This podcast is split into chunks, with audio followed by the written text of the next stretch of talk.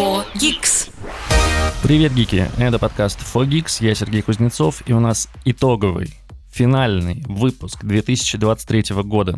Понятно, что настроение сейчас скорее резать салатики, делать какие-то приготовления, покупать последние подарки, упаковывать их и в целом готовиться к отмечанию Нового года.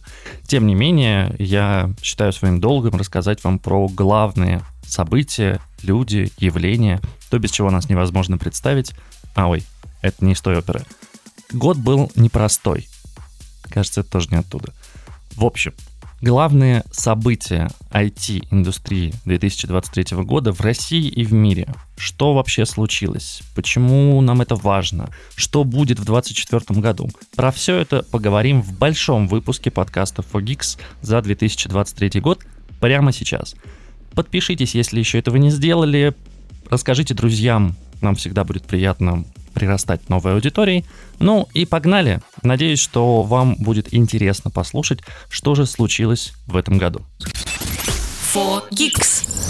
Не секрет, что, пожалуй, главной новостью этого года стал бум нейросетей. Если до 2023 года они как-то развивались и были скорее такой местечковой э, истории для инженеров, для тех, кто интересуется, то в этом году, конечно, все вышло на другой совершенно уровень. Для больших языковых моделей и машинного обучения 23 год был столь же успешным, как и для игр, про которые поговорим в конце этого подкаста, а может быть даже более. Одна только OpenAI запустила в этом году GPT-3 простите, GPT-4 и GPT-4 Turbo, которые точнее и быстрее работают с текстами, умеют распознавать картинки, содержат информацию о событиях, происходивших до весны 2023 года открыла доступ к GPT с конструктору собственных узкоспециализированных чат-ботов на основе чат GPT, обновила до третьей версии DALI или DALI, нейросеть, которая генерирует изображение по текстовому запросу. Кроме того, нейросетями активно занимаются и крупнейшие технологические компании в мире. Amazon запустила ассистента Amazon Q, нацеленного на помощь с решениями бизнес-задач маркетологов, менеджеров проектов и продаж. Компания Илона Маска сделали чат-бота Grok, который позиционируется как более свободный и надежный в сравнении с чат GPT. Ну а Google представила модель Gemini, которая якобы мощнее GPT-4, ну и запустили своего барда. И это не считая новых моделей, которые преобразуют текст в видео или 2D-изображение в 3D. Но несмотря на обилие разработок и стремительный прогресс, главной новостью, ну, пожалуй, главной новостью 2023 года стало внезапное увольнение Сэма Альтмана, сооснователя и гендиректора OpenAI. Совет директоров компании объявил Альтману о его отставке буквально за несколько минут до того, как сообщил об увольнении публично, и произошло это 17 ноября.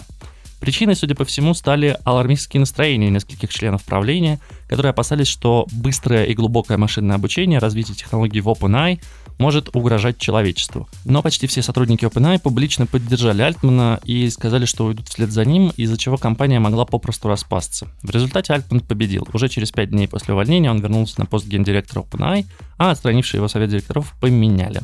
Как говорят, случившееся должно сделать OpenAI осмотрительнее в разработке нейросетей и их внедрении, но в то же время подтверждает, прогресс остановить не получится. 4 Geeks. Нас слушает Илон Маск. Но это не точно. 2023 год можно назвать поистине важным годом в истории монополии Apple. И я здесь не про Type-C в айфонах, хотя в этом году также да, у нас появился Type-C в iPhone 15, но это не такая уж важная новость. А я говорю про монополию Apple и монополию Google, кстати, на комиссии в приложениях. На то, что приложения раньше можно было продавать только через магазины Apple и Google, покупать только через них и, соответственно, платить комиссию там, 15 или 20 процентов. Но в этом году, во-первых, завершился суд с Epic Games, и суд признал, что Epic Games пострадавшая сторона, и Google должен выплатить им компенсацию и позволить игрокам в Fortnite покупать все же всякие внутриигровые предметы различными способами, не только через магазин Гугла. Кроме того, под прикрытием коалиции за справедливость приложений, которое называется CAF, небольшие разработчики и известные мировые компании призывали к принятию срочных мер по регулированию, чтобы сделать магазины приложений конкурентоспособными и прекратить вот эту вот монополию. В сентябре 20, 2020 э, года для борьбы с монопольным контролем была создана эта коалиция, и э, эти люди, эти компании, в общем-то, смогли добиться значительных м, успехов. Дело в том, что да, есть э, так называемый налог на приложение, есть непрозрачные процессы рассмотрения, которые усугубляются полным отсутствием связи и неясными правилами со стороны компаний, я имею в виду Apple и Google, и есть ограничительные условия, которые не позволяют разработчикам напрямую взаимодействовать с собственными клиентами. Ну, в этом году было принято несколько важных поправок, и Apple пришлось, и Google, в общем, тоже пришлось а, реализовать это в своих магазинах, так в нескольких странах уже сейчас люди могут оплатить подписки на какие-то сервисы из, а, ну, на приложения, которые установлены через App Store или Google Play, оплатить их на сайте разработчика, например. При этом а, Apple все равно требует, например, заплатить комиссию, она чуть меньше, и Apple говорит о том, что разработчики сами должны посчитать, сколько денег они должны заплатить Apple, ну, там есть какая-то установленная цифра, но здесь, конечно, большой вопрос, как они это будут контролировать. Так или иначе, движется все в сторону того, что Apple и Google не будут монополиями на магазины приложений. И понятно, что в России это вообще уже не актуальная история. В России активно развивается Рустор. В этом году он там получил и платные приложения, и, по-моему, покупку подписок в том числе. И, в общем, сильно расширился, скажем так, ассортимент приложений внутри а, Рустора. Поэтому, если у вас Android, если вы в России, то, пожалуйста, пользуйтесь им. Там, в принципе, все есть, а то, чего нет, можно найти в каких-то еще сторонних сторах. Ну, или, да, в Google Play. Так или иначе, скорее всего, в ближайшие несколько лет э, нас ждет полный конец монополий Apple и Google на вот покупку приложений через них, и мы сможем покупать различные подписки на сайтах разработчиков или через прям, прям внутри этих приложений, не проводя деньги через Apple или Google. Немножко про технологии. То, про что, скорее всего, вы не слышали, тем не менее, это значительно изменит нашу жизнь в ближайшее время. Хотя в подкасте, кстати, мы рассказывали об этом, по-моему, где-то в середине года. Сейчас не скажу, в каком именно выпуске, тем не менее. Дело в том, что в этом году наконец-то стандартизовали Li-Fi. Что это такое? Сейчас а, расскажу. Институт инженеров по электротехнике и радиоэлектронике, которые многие знают под их сокращенным названием IEEE, а, добавил стандарт 802.11bb в качестве стандарта беспроводной связи на основе света. Li-Fi — это Light Fidelity, световая точность. Говорят, что он, не говорят, точнее, они заявляют, что он обеспечивает более быструю и надежную беспроводную связь с большей безопасностью по сравнению с обычными технологиями, такими как Wi-Fi и даже 5G. Впрочем, Wi-Fi вряд ли сможет вытеснить полностью даже обычный Wi-Fi, не говоря уж о 5G, поскольку радиоволны имеют неоспоримые преимущества перед системами оптической связи. Но публикация спецификаций IEEE должна позволить компаниям, которые производят световое и вот такое вот оборудование, приступить к тестированию систем совместимости нового стандарта с уже имеющимися. И, в общем-то, компании начнут, скорее всего, в ближайшее время разрабатывать какие-то свои решения. Может быть, у нас еще что-то интересное и прорывное там есть. Впрочем, а, есть компания Pure Li-Fi, которая уже разработала модуль Light Antenna One, для интеграции в девайсы, и они это сделали даже до существования стандарта, ну вот теперь они подтянут под э, стандарты этой связи, которые разработали в институте инженеров по электротехнике и радиоэлектронике. Он, кстати, сертифицирует и Wi-Fi, и Bluetooth, по-моему, и прочие другие э, стандарты. Ну, короче, все то, что вы, все то, чем вы пользуетесь, оно, скорее всего, этим институтом стандартизировано и описано.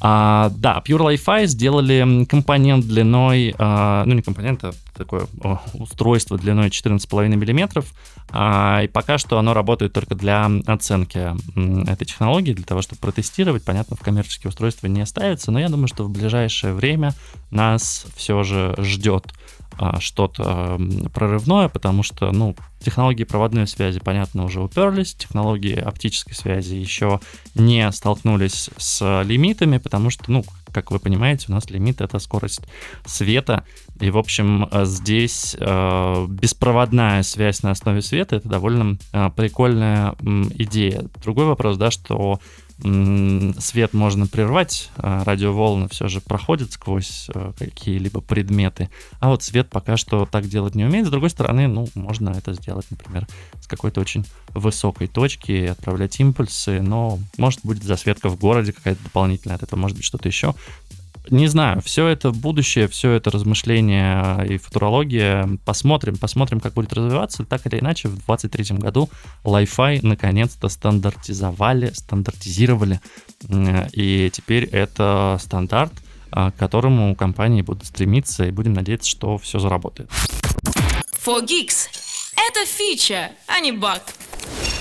Пожалуй, крупнейшая сделка на рынке за все время его существования и определенно точно самая крупная сделка за этот год – это покупка компании Microsoft а, игрового разработчика видеоигр Activision Blizzard – Сделку начали еще в 2022 году, и вот в октябре 2023, спустя 20 месяцев, решения различных регуляторов, разрешения различных стран о том, что ну, не будет ли там создана монополий, а Microsoft смогла приобрести Activision Blizzard и теперь обладает довольно таким большим пакетом игровых студий внутри а, своей компании. Microsoft закрыла сделку по покупке за 69 миллиардов долларов. Было много препятствий со стороны регулирующих органов и антимонопольного контроля. Тем не менее, все эти перипетии Microsoft смогла решить, договориться, где-то, вероятно, пойти на какие-то уступки. Тем не менее, да, вот к финалу 2023 года у Microsoft есть теперь Activision Blizzard. Эта покупка очень важный шаг для Microsoft, потому что компания хочет развиваться в сфере видеоигр, она может иметь э, долгосрочные последствия и для других технологических компаний, которые смотрят на возможности подобных приобретений в будущем. И регулирующие органы по всему миру эту сделку использовали как возможность пересмотреть антимонопольное законодательство. Кроме того, некоторые страны и некоторые регулирующие органы хотят полностью пересмотреть подход к рассмотрению таких слияний, потому что, ну, будем честны, у Microsoft сейчас будет доминирующее э, положение на рынке, и даже несмотря на то, что у компании до этого были а, другие игровые студии, у них есть, да, Xbox, которая, в общем-то, производит сама игры, у них теперь есть Activision Blizzard, это огромнейшая, огромнейшая компания, да, которая производила и производит очень много игр. У них, а, в общем, ну, по сути, они становятся немножко монополией. То есть их конкурент это, в общем-то, PlayStation, которая, да, Sony, у которой еще есть э, некоторые э, тузы в рукаве, еще они могут немножко побороться, но с каждым годом будет им все тяжелее и тяжелее. А, к тому же, да, у Microsoft все же две платформы для игр, это Xbox и ПК, у Sony это только PlayStation, а никакой портативной консоли там тоже нет. Э, ну, у Xbox тоже нет, и у Microsoft тоже нет. В любом случае, это довольно крупное и важное слияние, и не слияние, покупка, это важно. И, знаете, под конец года еще одна новость пришла из этой же стороны. К сожалению, Бобби Котик покинул компанию Activision Blizzard, ну и, соответственно, компанию Microsoft, хотя он в нее даже и не переходил, получается. А 30 лет он работал на посту генерального директора. Нет, на, на постах разных он работал. Ну, вот в последнее время он был генеральным директором Activision Blizzard. И, в общем, сейчас отдали а, Activision Blizzard то, что купил Microsoft, отдали под руководство, собственно, всех игровых студий. То есть все игровые студии сейчас будут объединены в один а, сегмент, в один отдел, в один э, кластер, а, в котором будут разрабатывать различные игры, ну и, соответственно, будут действовать в единой стратегии, в а, стратегии Microsoft. А как уж они будут развиваться, но ну, это мы явно увидим в 2024 году. For Geeks. Наши интересы офлайн вещичками обычно заканчиваются на каких-то необычных гаджетах, но в этот раз речь зайдет о рекламе. Фишка в том, что потратив около 2,5 миллиардов долларов и 4 года на строительство, компания Madison Square Garden Entertainment открыла в этом году в Лас-Вегасе развлекательную площадку «Сфера». Вы наверняка видели картинки с этим шариком посреди города в интернете. Это простая концептуально штука. Это сферическое здание с LED-экранами внутри и снаружи, но очень причудливое и поражающее воображение своими масштабами сфера. Это крупнейшее сферическое здание в мире. Высота у него 111 метров, ширина 157 метров. Внутри вмещается 18 тысяч человек, а площадь наружного экрана составляет 57 тысяч квадратных метров.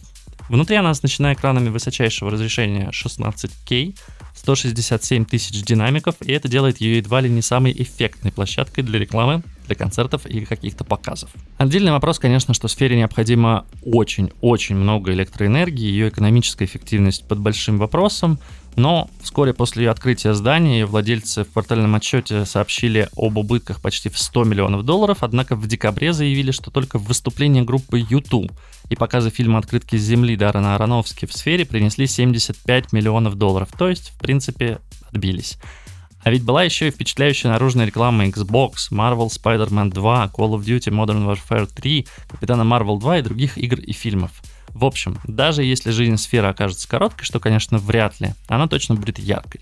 Посмотрите фотки. Из нее классно делали смайлик, из нее прекрасно делали хэллоуинскую, значит, э, историю. Скорее всего, на Крисмас, на Новый год она будет в виде елочной игрушки или в виде чего-либо еще. Это очень крутая штука, это такая, знаете, визуальная отдушина для города, и, ну, выглядит прям здорово. Мне очень нравится, мне больше всего мне нравится смайли, который улыбается людям, который щурится от солнца, а, и который, в общем-то, по размерам, наверное, если вы смотрите на сферу снизу, то даже больше солнца, ну, как бы в перспективе это такая здоровенная, здоровенная штука посреди, а, посреди города. Лас-Вегас отличное место для того, чтобы поставить э, такую вещь. Там всегда любили э, гигантизм, и там самое большое в мире колесо обозрения. И вот рядом с ним как раз теперь самое большое, самое большое сферическое здание. Выглядит супер классно, странно, все как мы любим. Фогикс. Тут говорят о технологиях. 3D-печать. Это удивительная технология, которая развивается последние несколько, наверное, уже десятков даже лет. Ну ладно, пару десятков точно. В последние 10 лет она активно пришла в разные абсолютно индустрии. Но снизилась стоимость печати, гораздо проще стало доставать расходники. И в целом э, эта индустрия, точнее эта технология привела к прогрессу в архитектуре, ирригации, здравоохранении и многих других областях. 3D-принтеры используют процесс наслоения печати из специальных, так скажем, чернил, но, а, в принципе, с момента своего появления 3D-принтеры страдали от специфического ограничения. Это, собственно, из того, из чего печатать, потому что эти, ну, давайте называть это чернилами, хотя это можно называть пластиком, полимером, чем угодно, они должны вести себя одновременно как жидкость и как твердое тело. И из-за этого конечные продукты процесса 3D-печати часто могут быть слишком хрупкими или, наоборот, слишком податливыми. Однако в феврале 2023 года исследователи из инженерной школы EPFL в журнале Materials Today опубликовали исследование, в котором, кажется, они нашли решение этой проблемы. Это решение — это живые бактерии. Называются они Sporosarcina pasteuri, я не знаю, правильно ли я произношу это слово, но в любом случае откроете потом телеграм-канал Fogix и посмотрите там, как это написано. Критический ингредиент того, что команда называет Bacto Ink, э, живые бактериальные чернила. Эти специальные чернила можно использовать в любом стандартном 3D принтере, не требуется никакой особый процесс печати, но готовый продукт, который обработан э, специальным раствором, минерализуется и затвердевает в течение нескольких дней. По окончании процесса содержание минералов в объекте составляет более 90%, и это делает его, конечно, гораздо более прочным, чем обычные объекты, напечатанные методом 3D. Команда предполагает, что потенциальное применение будет в медицине, в реставрации деликатных произведений искусства, таких как скульптуры и вазы, и, вероятно, возможность 3D-печати искусственных коралловых рифов. А как вы знаете, коралловые рифы во всем мире сейчас, ну, вообще их не очень много, да, есть э, большой коралловый риф, который разрушается и умирает.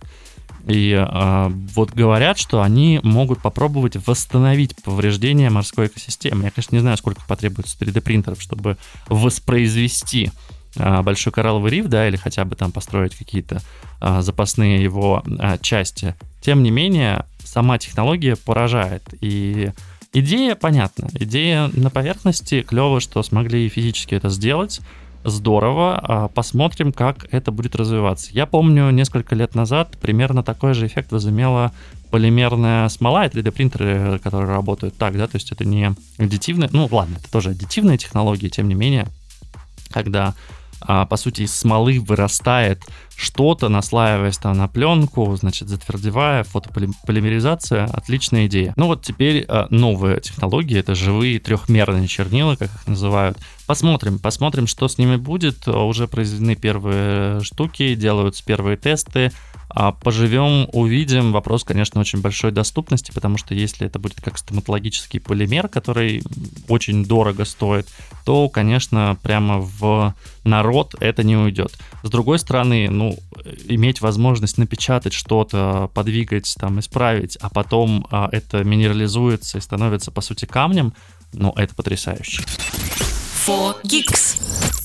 Компьютерные процессоры нового поколения — это, конечно, очень интересно, но в этом году каких-то прям потрясающих сдвигов в этой индустрии особо не было. А вот квантовые компьютеры — это, конечно, совсем другое. Технологии только начинают готовиться к прайм-тайму. IBM, например, представила свою модель квантовых вычислений в облаке в 2016 году, а только в 2019 выпустила устройство IBM Q System One, которое доступно потребителю, но по заоблачной, будем честны, цене. Короче говоря, квантовые устройства используют кубиты, квантовый эквивалент цифрового бита для обработки данных, и ну, это не слишком дешево, однако именно за этим будущее. Дело в том, что кубиты — это биты, созданные на основе квантовой механической системы, например, электрона, и вместо того, чтобы быть запертым в одном или в другом состоянии, как классический бит, который может принимать значение 1 или 0 да, в транзисторе, кубит может существовать в обоих. Ни в одном, ни в другом, или быть запутанным, связанным с другими кубитами. Короче говоря, их вычислительная мощность чрезвычайно велика, и большинство существующих квантовых компьютеров имеют от 20 до 50 кубитов. Однако компания Atom или Atom Computing разработала компьютер, который на порядке больше.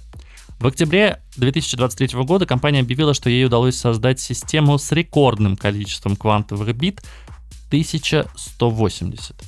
Это лишь немногим лучше, чем у предыдущей системы, которая была запущена в 2021 году, и у нее было 100 кубитов. Не знаю, конечно, немногим лучше 1180 и 100. Мне кажется, что это очень даже лучше.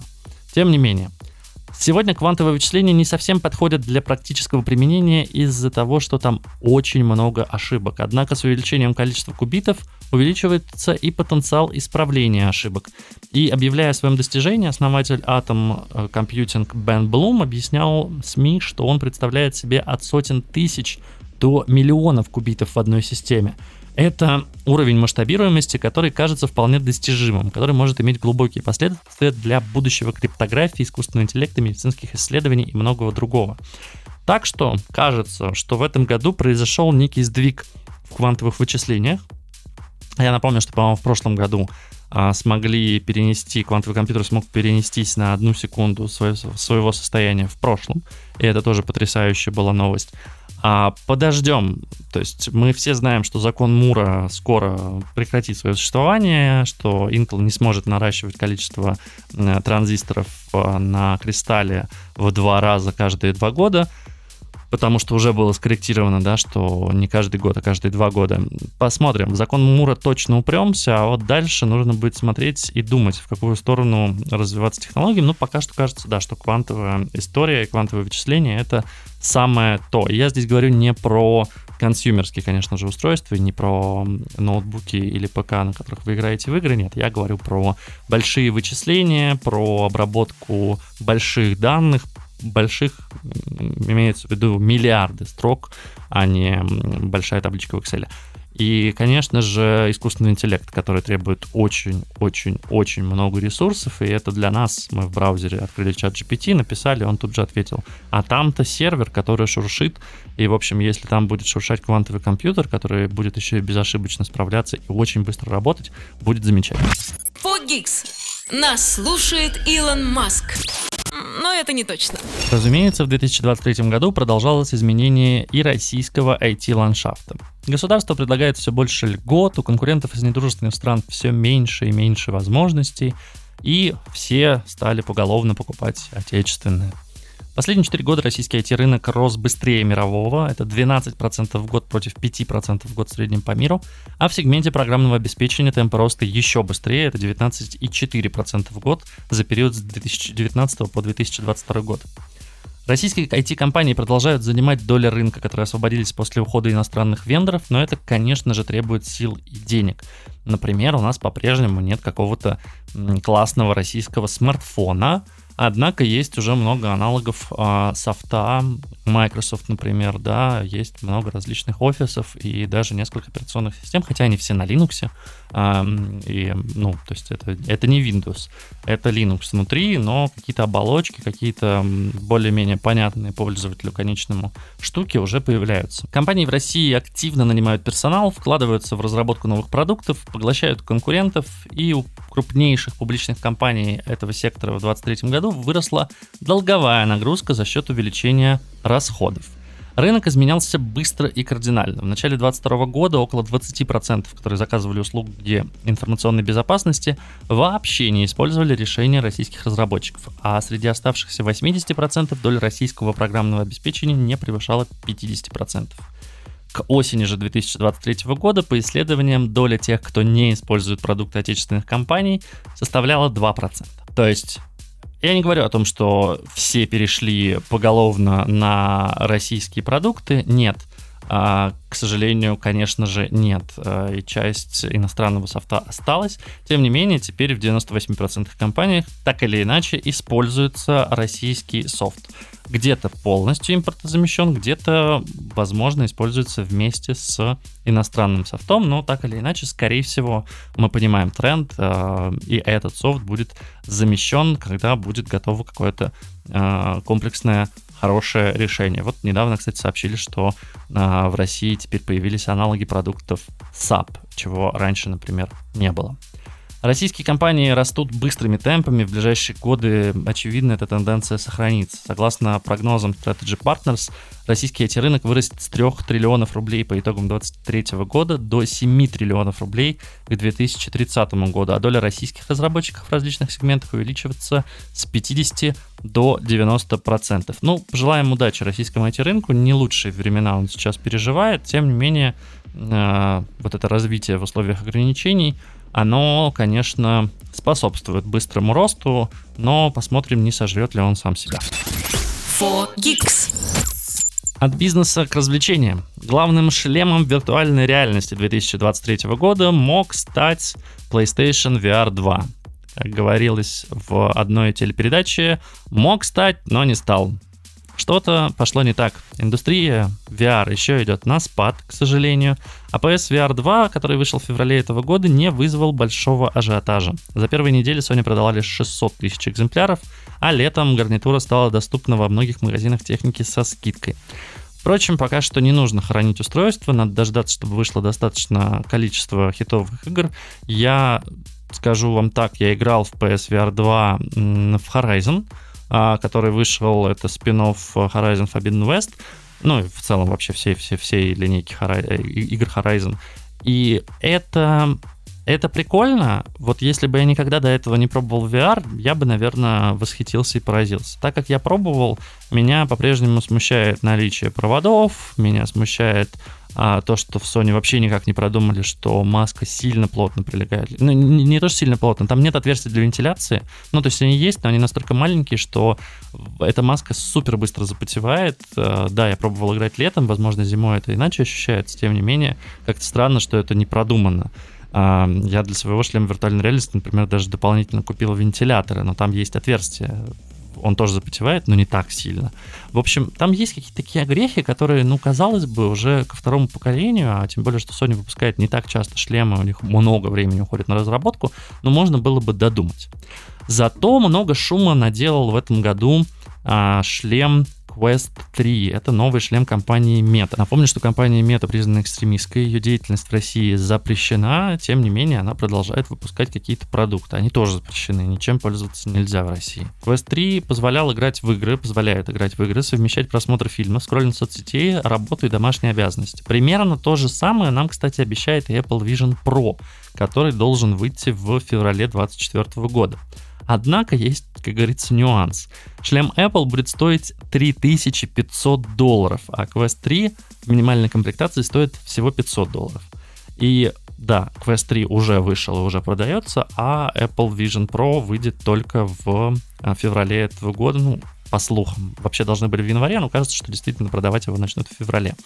Тем не менее, Apple, конечно, всколыхнет индустрию. Мы ожидаем, что будет много последователей, много м, различных компаний, которые выпустят и VR- title ы, и э, AR- title ы, и выпустят свои очки потому что так обычно и происходит. Э, индустрия сначала существует, потом это выпускает Apple, и потом индустрия начинает сильно развиваться. Но станет ли устройство за 3500 долларов сложное в настройке и довольно э, ладно, сильно дорогое. Станет ли оно хитом продаж, есть сомнения. В общем, мы по-прежнему не живем в фильме «Первому игроку приготовиться», хотя там действие происходило в 2045 году, и все там в шлемах ходили. Но э, тенденция к этому есть. И э, кажется, что скоро, скоро, скоро нас ждет какой-то большой, большой прорыв. Так или иначе, сейчас те, те VR-шлемы, которые существуют сейчас, это уже супер классная история. Пять лет назад было совершенно не так и гораздо хуже. For Geeks. Это фича, а не баг. Зато как бы в противовес VR в этом году начал расти рынок портативных консолей. В 2022 году вышла Steam Deck и положила начало революции портативок, которые теперь равняются не на Nintendo Switch, а скорее смотрят в сторону портативного переносного ПК. В 2023 году Gadget Valve стали догонять Asus ROG Ally, которая предлагала куда большую производительность Lenovo Legion Go и другие устройства, которые позволяют запускать ПК-игры. Казалось, что Steam Deck с ее тусклым экраном останется позади конкурентов, но осенью Valve выпустила неожиданно новую версию с OLED-экраном, соответственно, ярким и настоящим черным, и несколькими минорными обновлениями, которые повышали производительность по сравнению с первой версией. Вероятно, мы в 2024 году увидим новый виток борьбы мощных портативок. По слухам, к ним присоединится Nintendo с Switch 2, или как она там будет называться. Э, Все-таки прошлая консоль вышла в 2017, и устаревшее железо пора менять. Так или иначе, портативные консоли действительно набирают э, вес, и все новые компании присоединяются к этому рынку, и кажется, что за этим действительно будущее. Эх, где же ты, PS Vita, которая опередила свое время, придя на смену PSP, и где же, в общем-то, PSP? Очень хочется, чтобы Sony ворвалась на этот рынок эм, портативок, потому что то, что они показали в этом году, это супер странная штука. Они показали джойстик с экраном, но он должен подключаться к PlayStation 5. То есть это PS Remote на экране, по сути. Ну, то есть, окей, это джойстик с экраном, который вы подключаете к PlayStation 5 и играете там в любой точке мира. Но это не полноценная консоль. То есть вы не можете, ну, то есть, если, если кто-то выключит вам PlayStation 5 дома, все, как бы игр не будет. Очень странная э, штука, даже рассказывать про нее, честно говоря, не хочу. Так что, Sony, пожалуйста, услышьте нас и сделайте нормальную портативную консоль. Все же все играли в PSP, и это была крутая штука. Понятно, что вы тогда конкурировали только с Nintendo, сейчас конкурентов побольше, но тем не менее мы очень-очень ждем.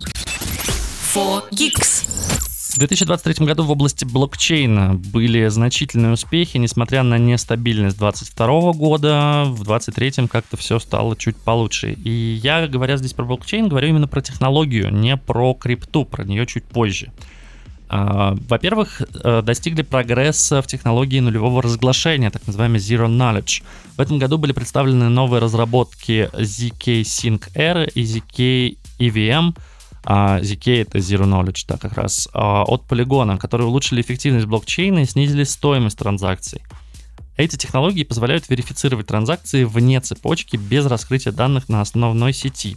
Соответственно, можно гораздо быстрее проводить транзакции, а, обрабатывать деньги, и, в общем, супер-супер классно все. А, во-вторых, увеличили взаимодействие между различными блокчейнами. Были достигнуты важные успехи в области межблокчейновой интероперабельности, например, запуск Chain Chainlink CCIP и сотрудничество Layer Zero с Google Cloud и JP Morgan. Это способствует связыванию различных частных и публичных блокчейнов. В целом, когда у нас все блокчейны будут связаны, ну то есть сейчас, если вы переводите откуда-то куда-то деньги, то, как правило, есть проблема перевода из одной криптовалюты в другую, например.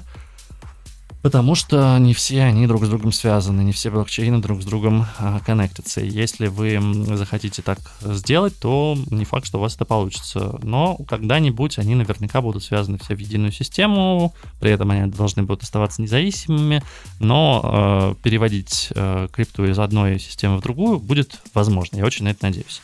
И э, началась токенизация реальных активов, э, таких как наличные, золото, недвижимость, государственные облигации. Точнее, не началась, а он просто стал более активным, и это способствует увеличению ликвидности. Кроме того, в области блокчейна ожидается рост в 2024 году таких э, направлений, как блокчейн as a service, улучшение криптографических протоколов для повышения безопасности, а также расширение и использование блокчейна в сфере интернета вещей. Так что ждем. 24 год должен стать очень важным для э, блокчейна годом. А вот что касается криптовалют, то в 2023 году, конечно, рынок немножко потрепало. Для российского пользователя один из ключевых моментов это уход Binance. И буквально сегодня, когда я записываю этот подкаст, это последний день работы Binance в России. И, в общем, всем разослали предупреждение о том, что нужно вывести все активы, перевести их в другую биржу, которую, в общем-то, создали на, по образу и подобию Binance, но к Binance она уже отношения не имеет. Это биржа Comex. Binance полностью ушел из страны, русские люди больше не смогут, россияне больше не смогут покупать а, на Binance какие-то деньги, хранить свои активы и смогут пользоваться только биржей Comex, ну или любыми другими биржами, которые, в общем-то, еще а, работают. Решение последовало за сообщениями о том, что Министерство юстиции США расследует деятельность компании на предмет потенциальных нарушений санкций, связанных с Москвой, поэтому ну, Binance приняла решение, что им лучше отказаться от э, некоторой части пользователей, чем э, закрыться полностью. В 2023 году крипторынок столкнулся с рядом других вызовов и достижений. В январе, например, биткоин достиг годового минимума в 16 680 долларов. Запомните эту сумму, потому что в конце я вам скажу, сколько стоит биткоин сейчас.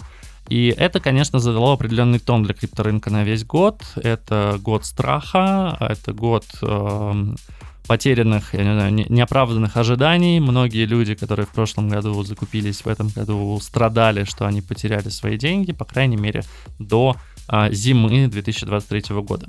Кроме того, в феврале комиссия по ценным бумагам э, и биржам США, которую вы наверняка знаете по сокращению СЕК, закрыла программу стейкинга Kraken, что привело к штрафу в размере 30 миллионов долларов. В марте был крах Silicon Valley Bank, который оказал небольшое влияние на крипторынок, потому что в нем там хранились обеспечительные деньги. В июне SEC продала иски против Binance и ее генерального директора Чан Пен Джао, и, кажется, он ушел с своего поста, а также против Coinbase по обвинениям в нарушениях американского законодательства о ценных бумагах. В течение всего года было очень много разговоров о влиянии и утверждении SEC нескольких заявок на биржевые фонды ETF на биткоины. Это вызвало рост крипторынка. В ноябре Сэм Бэнкман Фрид, напомню, это основатель биржи FTX, которого обвинили в мошенничестве о том, что он воровал туда деньги. Ну, и, в общем, так оно и было, потому что его признали виновным по всем семи уголовным обвинениям в мошенничестве. В общем, крипторынок в этом году потрясло, и к концу года на высокой ноте он завершается. Биткоин восстановил уровень в 44 тысячи долларов. Это первый раз с апреля 2022 года. Пожелаем биткоину роста, пожелаем, чтобы сек поменьше кошмарил различные криптобиржи. Все же за этим действительно будущее. Блокчейн отличная технология. И возможность переводить э, деньги по всему миру без банков, без каких-то сложных э, историй за последние два года уж кто-кто, а мы точно это поняли, что это удобно, полезно и в целом классно. И буду очень надеяться, что мы будем жить в свободном, красивом, хорошем мире. Фогикс. Тут говорят о технологиях. Не могу не затронуть и культурные аспекты этого года. Вы знаете, 2023 год сравнивают с 1999, который называют лучшим годом в истории кино. Напомню, что тогда на экраны вышли «Матрица», первый эпизод «Звездных войн», «Шестое чувство», «Бойцовский клуб» и куча других культовых фильмов. Причина этого на поверхности. Это изобилие видеоигр, которые стали общепризнанными хитами. Например, в этом году на метакритике почти 30 тайтлов получили средний балл 90+. Это абсолютный рекорд. Что характерно, в этом году почти не было блокбастеров Sony и Microsoft. Да, вышел uh, Spider-Man 2, вышел Starfield, Продавались они хорошими тиражами, но все же на значимых премиях ли- лидировали мультиплатформенные игры. Это Alan Wake 2, Baldur's Gate 3 или же эксклюзивы Nintendo. Да, в мае же вышла The Legend of Zelda Tears of the Kingdom. Споры о лучшем годе в истории видеоигр, разумеется, продолжают сейчас на всех сайтах, во всех медиа, во всех комментариях. Вы можете зайти там, поругаться, посмотреть, а, початиться, поддержать кого-то и так далее. Но это случай, когда у каждого участника дискуссии есть свое мнение, с которым действительно трудно поспорить, потому что год был, правда, классным. Было очень много игр, было очень много хорошего кино, и, скорее всего, в 2024 году будет еще больше хорошего кино, причем по играм. Сейчас расскажу. Но в 2023 году было и много сомнительных игр. Среди них, например, кооперативный шутер про вампиров Redfall. А, всеми любимая студия Arkane, известная по культовым Dishonored и Prey, выпустила мертворожденную игру с низкими оценками и практически нулевым количеством игроков или амбициозный MMO-шутер The Day Before, который был в топе ожидания у многих пользователей Steam, но оказался настолько плохим, что через 4 дня студия Fantastic, э, которая его создала, закрылась и пообещала вернуть деньги всем недовольным покупателям. Потрясающая история, конечно. Супер мне нравится. Одним из главных хитов в мировом прокате стали братья Супер Марио в кино. Впереди них была лишь Барби 1,4 миллиарда, ну и, конечно, Open Gamer. Мы все прекрасно помним этот замечательный фильм со взрывом. Совершенно внезапно выстрелил хоррор 5 ночей с Фредди. Он вышел одновременно и в кинотеатрах, и в цифре, и параллельный релиз не помешал заработать фильму 288 миллионов при бюджете всего в 20. Хотя мне, честно, фильм не очень понравился. Странный, странный хоррор, э, такой немножко детский, наивный. А главным обсуждаемым сериалом года стали «Одни из нас», а, экранизации видеоигр в 2023 году наконец-то перешли в качество, и супергероика стала постепенно угасать, а, потому что, ну, Marvel действительно в этом году, не Marvel, не DC в этом году чего-то громкого не выпускали. Нет, вру. А, был а, Человек-паук сквозь вселенные, Капитан Марвел 2, отвратительный ужасный фильм, супер странный. А, и были, конечно же, Стражи Галактики. Стражи Галактики потрясающие. А, Индиана Джонс. Индиана Джонс хороший был в этом году, но, опять-таки, это не совсем супергероика. Все э, рейтинги, все кинокритики говорят о том, что есть новый тренд. И э, этот тренд — это фильмы по играм. Я помню, как стрельнул Эркейн несколько лет назад в Netflix, и кажется, что теперь то же самое нас ждет в большом кино. К тому же были анонсированы новые фильмы по легенде Зельды и God of War, так что ждем. Ну и немножко еще про игрушки. Все же хочется рассказать вам личный рейтинг. На мой взгляд, лучшая приключенческая игра — это Человек-паук 2. Вы можете там играть за двух Спайдерменов, за, собственно, Питера Паркера и за Майлза Моралеса. Там появляются все вообще ваши э, соперники, ваши антигерои за все время существования Человека-паука. Мне кажется, что вообще никого не забыли. Там и Носорог, и Веном, и Песочный Человек, и Ящер, и Крейвен Охотник. В общем, все-все-все. Потрясающая игра, особенно если вы знаете лор. Кроме того, Alan Wake у меня в этой номинации тоже побеждает. Это продолжение игры Alan Wake 2, конечно же, продолжение игры, которая вышла в далеком 2010 году. И вообще за последнее время многие стали возрождать какие-то старые франшизы, и вот это тоже такой хороший, яркий пример. Если вы не знаете сюжет первой части, поиграйте сначала в нее, а потом уже играйте в Alan Wake 2, иначе будет а, не так а, интересно, не так классно. Ну и в этом году также вышел Star Wars Jedi Survivor, продолжение, которое многие ждали. Любимая вселенная Звездных войн, яркий герой, интересные приключения и неплохая боевка, хотя, как обычно, это давайте постреляем, пиу-пиу, лазерные штуки в космосе, потрясающе. И, конечно же, одной из лучших, наверное, игр этого года, ну, приключений уж точно, я могу назвать легенду Зельды Tears of the Kingdom. Продолжение, разумеется, предыдущей Зельды. Предыдущая была классная, а это прям совсем замечательная, масштабная, красивая, без каких-либо серьезных багов на старте. И я присуждаю медальку лучшей приключенческой игры 23 года именно Зельде. Лучшей многопользовательской игрой, на мой взгляд, стала Baldur's Gate 3. Очень много шума наделала, много скриншотов, много историй про медведей. Uh, и много чего крутого. Персонажи, мир, сюжет, механика, поэтому это точно игра в этой номинации. Super Mario Bros. Wonder. Ну, не знаю, мне не так сильно нравится Super Mario, хотя определенно точно тем, кто играет Nintendo, они очень-очень-очень э, а, любят эту франшизу. Diablo 4 как-то не очень замечено для меня прошло, честно говоря. Street Fighter 6, вот это, пожалуй, тоже наравне с Baldur's Gate 3 а, лучшая многопользовательская игра, ну, тут в зависимости от того, кто что любит, да. А, отличный файтинг, если была отдельная категория а, для этого жанра, то Street Fighter точно обыграл бы даже Mortal Kombat. Боевку сильно прокачали, супер весело играть с друзьями, замечательная озвучка и музыка, и даже есть сюжет. Что касается VR-игр, то в этом году их было несколько, и несколько было классных, но, пожалуй, самая лучшая игра этого года в жанре VR, несмотря на то, что, кстати, вышел Assassin's Creed Nexus, вышел Horizon Call of the Mountain, а, вышел э, Gran Turismo 7 в VR, но это все для PS VR 2. Вышел также Resident Evil Village VR мод, и вот это та игра, которая с гордостью взяла медальку а, лучшей VR игры этого года. Если у вас есть VR шлем, пожалуйста, ну если у него есть, конечно, Resident Evil, а, ставьте динамичные сцены, супер э, классная боевка, супер классная, супер страшная атмосфера серии. А, в общем, вы, скорее всего, не захотите, не захотите играть в обычную игру, если поиграете в VR-версию Resident Evil. Что касается лучших э, DLC-шек, лучших дополнений, а в этом году их было несколько. А, у нас вышел также, да, Resident Evil 4 Remake Separate Ways. Вышла DLC-шка для Horizon Forbidden West Burning Shores. Честно говоря, я вообще ее пропустил мимо и даже не поиграл. Вот на январских каникулах буду определенно точно играть в эту DLC Horizon. Но лучшее это, конечно, DLC-шка Cyberpunk. Cyberpunk 2077 Phantom Liberty. Это тот доп к игре, на который стоит равняться. Он привносит новые механики, красной нитью проходит через всю игру, внедряет в нее что-то новое, наполняет мир киберпанк еще больше. Это не просто DLC, где вам вот еще один уровень, вот еще кусочек карты.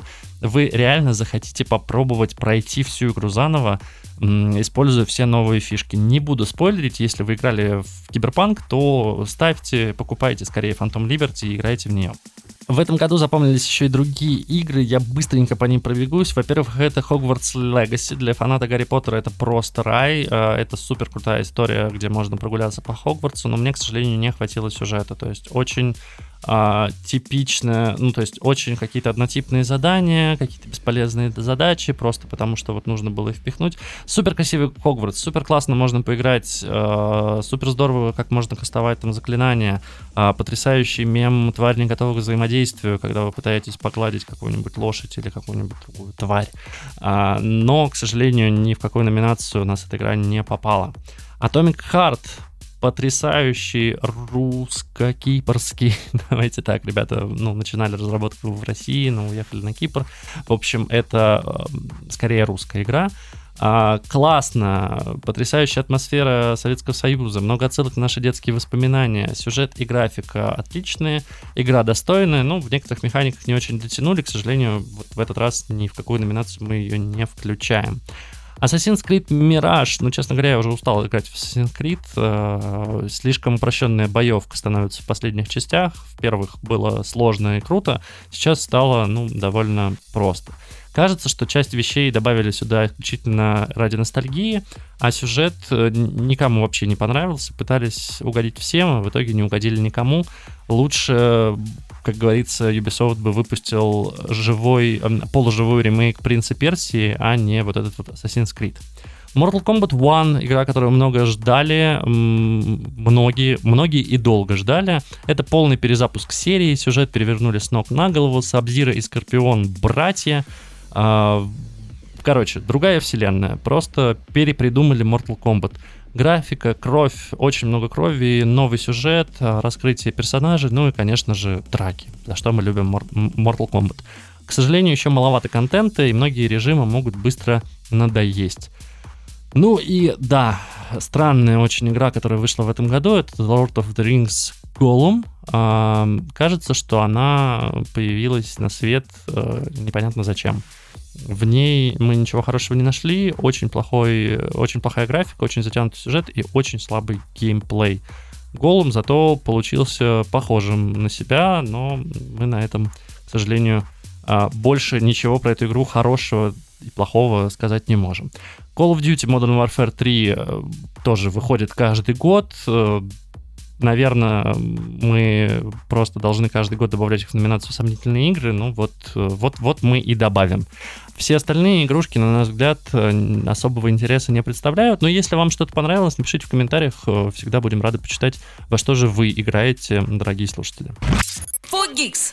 Нас слушает Илон Маск. Но это не точно. Быстренько пробежимся по лучшим смартфонам этого года. Лучший флагман на Android это, конечно же, Samsung. Samsung Galaxy S23 Ultra. Компания ушла от истории Galaxy Note, компания делает по-прежнему несколько складных телефонов, но вот Galaxy S23 Ultra это по сути продолжатель Galaxy Note, потому что это здоровый экран, стилус в комплекте, камера на 200 мегапикселей, большой, тяжелый, классный, дорогой. Если любите Android, если хотите себе флагман, это самый крутой флагман сейчас на рынке. Хотя вот-вот не за горами CS 2024, не за горами и MVC 2024, который пройдет в феврале-марте 2024 э, года в Барселоне. Там нам уже покажут новый флагман уже следующего года. Лучший флагман на iOS, как это ни странно, iPhone 15 Pro или даже iPhone 15 Pro Max, но тут в зависимости от того, какой размер вам больше нравится. Новый чипсет A17 Bionic, э, программируемая кнопка Action Button вместо рычажка, функциональность можно выбрать самому, ну и, конечно же, вся линейка iPhone 15 осталась без Lightning, теперь там стоит Type-C или USB-C по требованиям Евросоюза.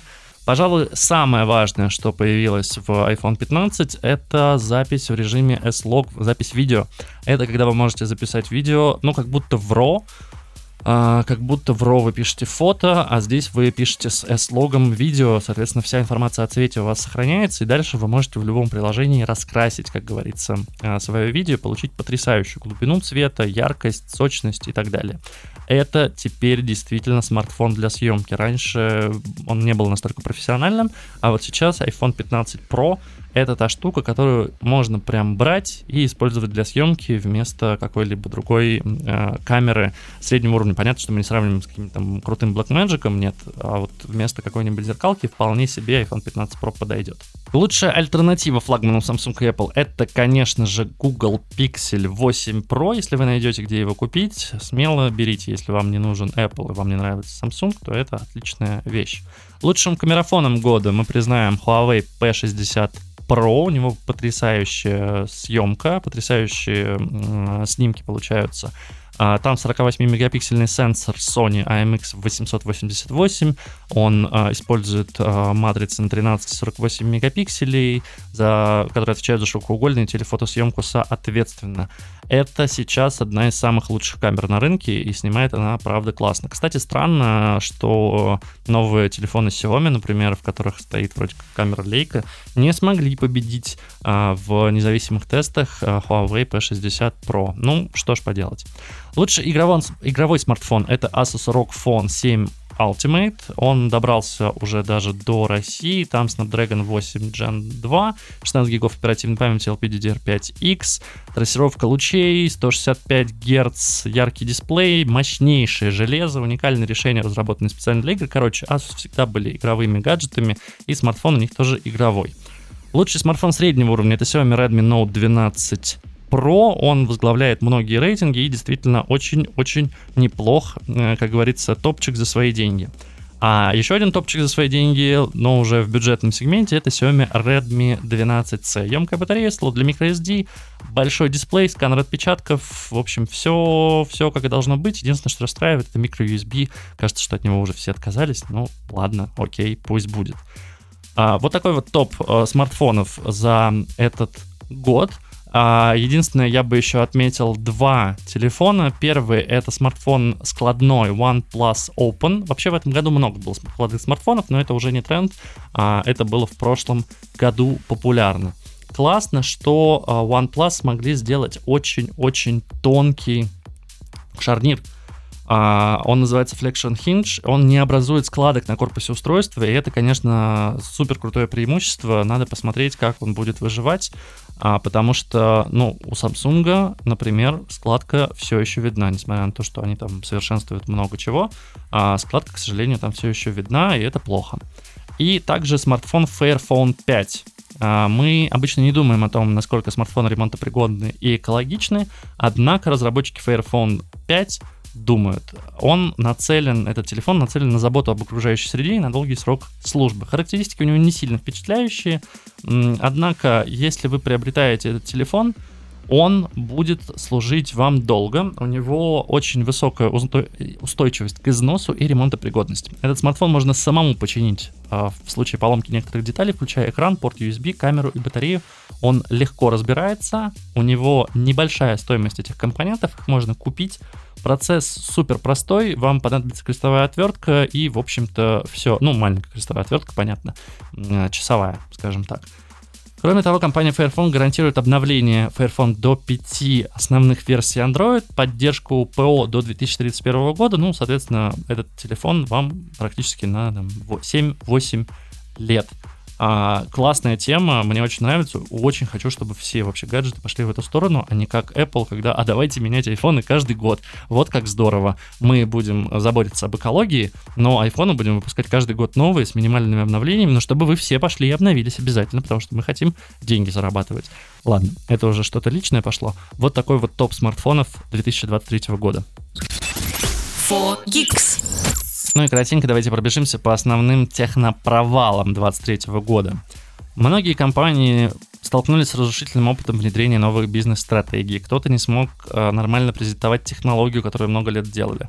Были провалы и с внедрением инновационных технологий. Так, например, в октябре 2023 года беспилотный автомобиль Cruise дочерней компании General Motors, к сожалению, наехал на пешехода на переходе в Сан-Франциско, и несмотря на то, что компания отрицала, что причиной аварии стала некорректная работа автопилота, это уже не первая в 2023 году авария с участием этих робомобилей.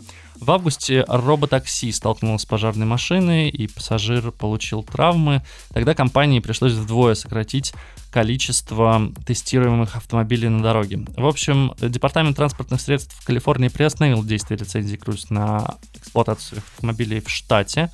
Компанию обвинили, что ее автомобили небезопасны, и компания Cruise объявила о том, что все роботакси с дорог она уберет. Вообще, э, роботакси прикольная тема, но, как видим, пока что не до конца тестированы технологии, и, к сожалению, случаются различные эксцессы. В Москве, кстати, уже работает роботакси Яндекса, по крайней мере, его точно запускали в пилотный режим, не знаю, насколько он там еще существует, насколько он там ездит, но так или иначе там всегда все равно сидел человек за рулем, потому что не разрешают наши законы пока что автомобилю ездить без а, человека, который хотя бы сидит за рулем.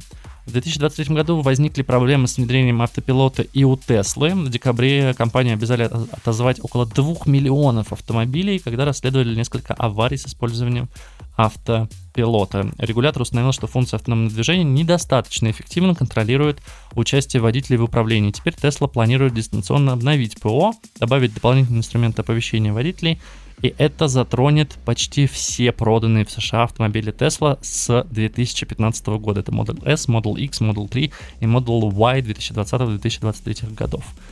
Странно, жалко, но будем следить за развитием. Я думаю, что компания справится, но не прямо в 2024 году. В январе компания Virgin Orbit Ричарда Брэнсона попыталась произвести запуск космических спутников с территории Великобритании. Хотели их вывести с помощью модифицированного самолета Boeing 747. Он выпустил ракету Launcher One, но, к сожалению, та не смогла достичь орбиты. А, когда две ступени Launcher One разделились, в работе верхней возникла аномалия. А после этого компания столкнулась с финансовыми проблемами. В марте объявила о прекращении деятельности и уволила всех сотрудников. В, в апреле подала заявление о признании банкрота. Virgin Orbit с, 20, с 2020 года запустила всего 6 миссий, но две из них завершились провалом, и компания обанкротилась. Жаль, жаль, э, технология запуска с помощью реактивного самолета казалась довольно интересной, но требовала долгой подготовки миссии, ну и, как мы понимаем, очень-очень дорого. В марте 2023 года Google объявила о закрытии проекта умных очков Glass Enterprise Edition 2 и прекращении их продаж. Ранее компания хотела позиционировать устройства с AR как потребительские, потом переориентировалась на корпоративный сектор, ну и поняла, что вообще это все ей не нужно. Э, Еще в прошлом году компания тестировала интеграцию очков со своими телефонами Pixel, делала новое приложение, но все, в 2023 году этот проект окончательно закрыли. Неизвестно, может быть, Google еще что-то сделает после того, как Apple объявит нам, о, точнее, выпустит свои очки Vision Pro в 2024 году. Тем не менее, сейчас э, Google отказался от этого проекта. Более того, летом Google отказался от развития проекта гарнитуры дополненной реальности Project Iris. Хотя раньше компания купила производителя, компанию North, а, для производства этих очков – а, она, собственно, производила очки. И это, конечно, очень странно. Забавно, что у всех других гигантов, кстати, есть э, свои очки. Вот у Apple только не было, и вот скоро они появятся, а у всех остальных крупных компаний, в принципе, свои очки есть. Даже, кажется, у Samsung. А, кстати, Google заявляет о том, что будет делать программное обеспечение, которое Samsung, например, может встраивать в свои а, гаджеты. В общем, компания снова хочет стать софтверной. Странная стратегии, честно говоря, потому что Google Glass произвели фурор лет 10 назад. Странно, что они так а, завершили свою историю. Да, я не рассказал об этом событии года, потому что это не столь важная история, но да, Twitter теперь называется X. Илон Маск купил а, Twitter, переименовал его в X, и начал активно монетизировать платформу. Во-первых, он убрал всем пользователям, у которых были галочки, эти галочки, и сказал, что теперь галочки можно купить. Кстати, также пошла и другая компания с двумя самыми большими социальными сетями в мире. Там тоже теперь галочки можно только купить. То есть, неважно, популярный вы, непопулярный, просто покупаете себе галочку, платите там от 10 до 20 долларов в месяц, и, пожалуйста, все вам показывает, что вы верифицированный пользователь. Ну, по сути, просто, что вы э, донатите этой компании. А, Маск а, даже в июле запретил, ограничил, точнее, неавторизованным пользователям просмотр контента, сказал, что это временная мера против компаний, которые собирают данные. Компания X ввела платный API для сторонних приложений, таких как Discord, Slack и iMessage. И это, кстати, убило несколько сторонних клиентов Twitter, которые существовали последние лет 10. Кроме того, Маск ограничил, что, точнее, Маск заявил, что в рамках политики монетизации ограничит показ контента для тех, у кого нет платной подписки Twitter Blue, и люди стали массово переходить в другие соцсети, в том числе в Blue Sky, который запустил бывший глава Twitter Джек Дорси, и даже в Threads, который запустила компания Meta. Напомню, что компания Meta э, считается признана в России экстремистской, ее деятельность запрещена. Впрочем, после таких решений X пришлось снять ограничения на показ публикаций для незарегистрированных пользователей. Компания внедрила механизмы монетизации для авторов контента с подпиской Blue. Представили подписки Premium Plus и Premium Basic. В общем, пока что решения Маска не дают результатов. Доходы Twitter от рекламы упали на 60%. А рекламодатели отпугивает политика компании в отношении фейков и публикаций, разжигающих ненависть, а также очень слабый уровень модерации. Осенью 2023 года часть брендов, в том числе Apple и Disney, приостановили закупку рекламы в Twitter после того, как Маска обвинили в антисемитизме. И ряд профильных СМИ посвятили ситуации с Twitter целые полосы. Verge даже запустили проект «Илон Маск убил Twitter», где собрал все статьи о провалах администрации соцсети. Очень странно, что Илон Маск так классно развивает Теслу, и в этом году запустили наконец-то в продажу Cybertruck за 60 миллионов, э, за 60 тысяч долларов, простите. Но так э, бездарно убивает э, Twitter, а ныне X. Ну и начали с искусственного интеллекта, и мы закончим. В 2023 году несколько СМИ оказались в центре критики после попыток заменить редакторов ИИ, а, редакторов, точнее, на искусств... помощников с искусственным интеллектом. В январе издание CNET обвинили в публикации статей, которые содержали фактические ошибки и плагиат. А, нет, нет, мой голос не синтезирован искусственным интеллектом, и нет, этот текст, к сожалению, писал я сам, а, немножко брав а, какие-то вещи в других изданиях, но ссылочки на все них будут, разумеется, стоять. А, так что мы вот, кстати, искусственным интеллектом пользуемся только в качестве а, корректора, а, и, но фактические данные из него не берем. Так вот, а, выяснилось, что редакция незаметно внедрила искусственный интеллект для генерации некоторых материалов. Сенат заявила, что приостановит эксперимент. В марте критики разработчики обратили внимание на издание BuzzFeed, которое выпускало, оказывается, десятки материалов в авторстве с искусственным интеллектом Бази. Тексты на тему туризма содержали множество ошибок, лексических повторов и были неинформативными. В сентябре в центре оказ... Пор... Фу, блять. А в сентябре в центре скандала оказался новостной портал Microsoft MSN, который тоже внедрил искусственный интеллект для создания некоторых статей. А, кроме того, издание The Guardian обвинило Microsoft в негативном влиянии на репутацию редакций. После того, как Microsoft Start, новостной агрегатор компании автоматически прикрепил к одной из статей издания неуместный опрос. А помимо прочего, вот буквально недавно была, буквально вот позавчера была новость о том, что New York Times подал в суд на Microsoft и OpenAI за то, что те использовали их данные без разрешения для обучения своих нейросетей.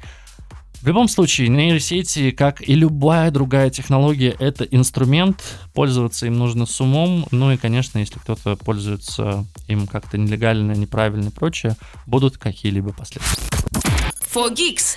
Это фича, а не баг.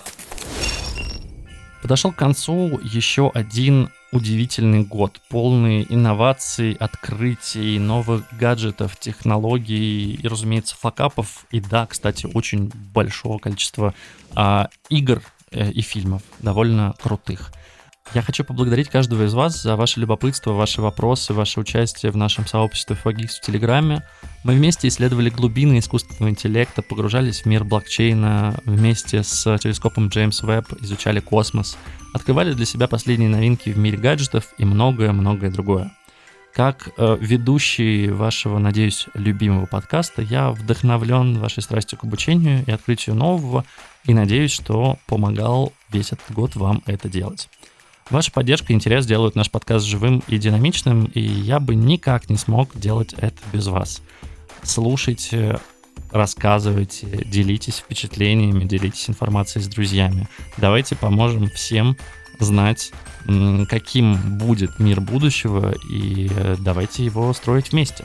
На пороге 2024 года я хочу пообещать, что в следующем году будет еще больше интересных форматов, Постараемся сделать интервью с различными экспертами. К сожалению, в этом году до этого просто не дошли руки. И если у вас будут какие-то вопросы, смело пишите в телеграм-канале, в чате Fogix.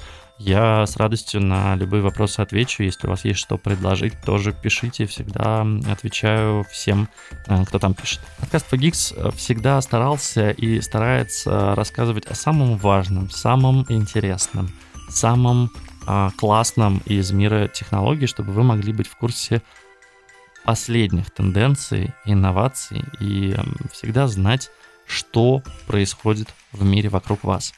От всей души желаю всем счастливого Нового года. Пусть он будет полон новых открытий, успешных проектов и, конечно, желаю вам множества классных а, новостей, событий, явлений в мире IT. Технологии — это, пожалуй, бум 2020-х а, и даже, наверное, вообще 2000-х лет. И без технологий, к сожалению, наше будущее невозможно. До встречи в новом году. Надеюсь, что он будет еще лучше и еще интереснее, чем этот. Услышимся в новых эпизодах нашего подкаста. С вами был Сергей Кузнецов и подкаст 4Geeks. Пока-пока. С Новым годом! for geeks.